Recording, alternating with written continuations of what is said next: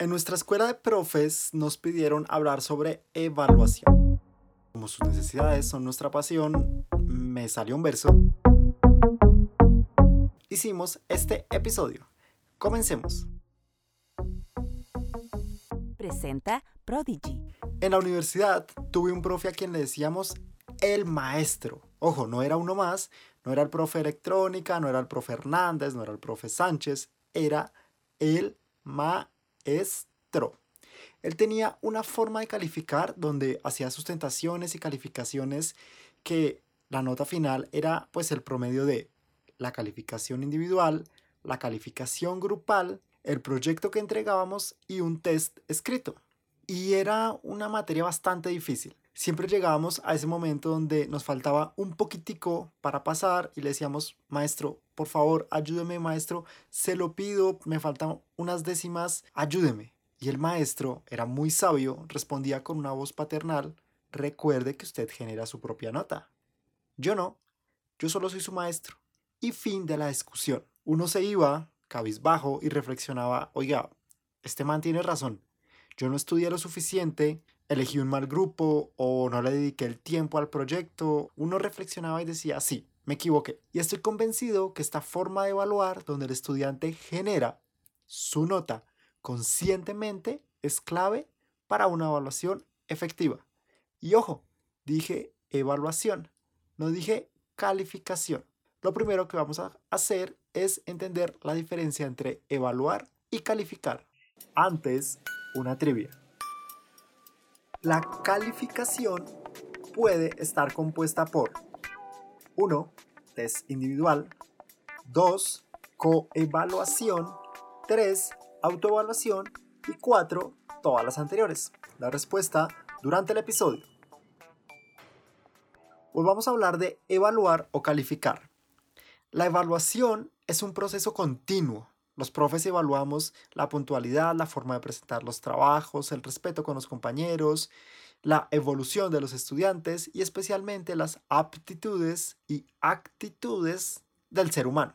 Calificar es el momento donde medimos con una nota, un número, una letra, los conocimientos demostrados y con esa nota decimos es suficiente o no para que pase o repita la materia, el tema.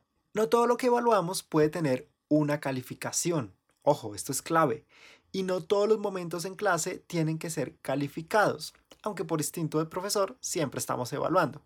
¿Suena confuso? Déjame te doy una guía que te puede ayudar un poquito más. Según algunas buenas prácticas de evaluación docente, la clase tiene momentos donde preparamos el tema, lo exponemos, dejamos una tarea o proyecto para que sea desarrollado de forma individual o grupal y luego evaluamos el resultado, el, el entregable, junto con un examen final.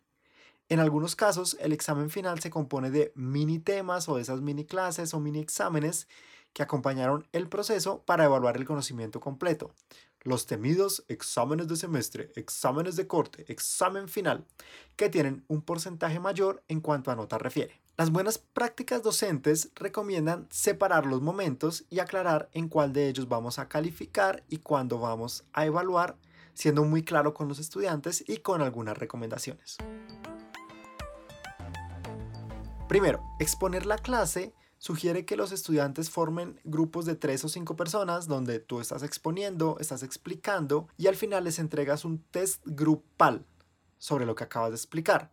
Y esta calificación va a corresponder al 25% de la nota. Luego, el estudiante tendrá un momento individual con una calificación que equivale al 25% de ese primer momento. Es decir, tenemos un primer momento que corresponde al 50%, donde el 25% es grupal y el otro 25% es individual. Esto se conoce como la fase inicial de aprendizaje. La segunda etapa del profe es un momento sin calificación que se llama como aseguramiento del aprendizaje inicial. Y aquí lo que vas a hacer es ver de ese 50% cuáles son los temas que debes reforzar, cuáles son confusos, cuáles no explicaste bien, debemos asumirlo como profesores, cuáles necesitan que tú le dediques un tiempo que debe ser máximo de 10 minutos por tema. Lo que siempre decimos en nuestra escuela de profes digitales, que sea tan simple, que lo expliques fácil y que lo expliques muy bien en poco tiempo. Viene una tercera y última fase donde dejamos las tareas o proyectos grupales con un entregable y generalmente una exposición. Y lo que te voy a decir, emoji sorpresa, ese entregable y esa exposición no van a tener nota. No vas a calificar el resultado, sino el proceso.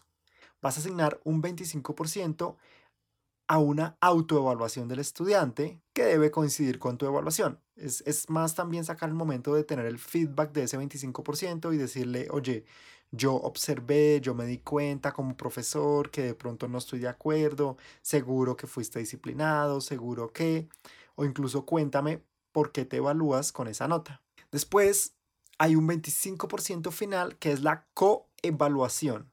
Y esta es la evaluación de los compañeros de grupo del estudiante. Van a asignar una nota que puede ser anónima y ese proceso da el 25% restante. Ya tenemos el 100%. Esto que te estoy contando no es una camisa de fuerzas. Pueden haber muchas combinaciones. He visto estrategias de evaluación donde el proyecto final cuenta como una nota extra. Es decir, todos los estudiantes exponen, eligen cuál es el mejor entre todos y a ese le dan una nota extra. Pero al final, ojo, viene de nuevo un momento de feedback, donde se conversa entre todos, venga, ¿por qué les gustó este proyecto? ¿Qué les pareció bonito? ¿Qué podríamos agregar entre todos para que ese proyecto sea aún mejor? ¿O qué podemos rescatar de todos para construir un mejor proyecto y una mejor solución? Respondamos la trivia. La calificación puede estar compuesta por 1. Test individual. 2 coevaluación, 3, autoevaluación y 4, todas las anteriores. La respuesta es 4, todas las anteriores. Como explicamos, existen muchas formas de evaluación, momentos donde el estudiante presenta test oral, test escrito, momentos donde los compañeros del grupo dan su percepción por cada uno de ellos, donde le damos la oportunidad de autoevaluarse y es muy importante el feedback, que tú lo escuches e identifiques incluso hay problemas externos en esos procesos de evaluación donde hay algunas dificultades incluso ajenas al proceso propio del estudiante. Pueden haber muchos factores habilitadores o inhabilitadores de su aprendizaje. Lo más importante son los momentos de feedback, que tus alumnos sientan no siempre me está evaluando, me está acompañando, está facilitando mi proceso y realmente te voy a recordar como el maestro o la maestra que en realidad se preocupa por hacerme mejor ser humano, más allá de la calificación numérica. Si quieres proponernos temas y acceder a recursos exclusivos, te esperamos en nuestra Escuela de Profes Digitales en Facebook, donde estamos lanzando las primeras 7 clases del curso con certificado de participación, donde vas a crear tu comunidad de aprendizaje social en Facebook. Te veo allí y como siempre, nos estamos viendo.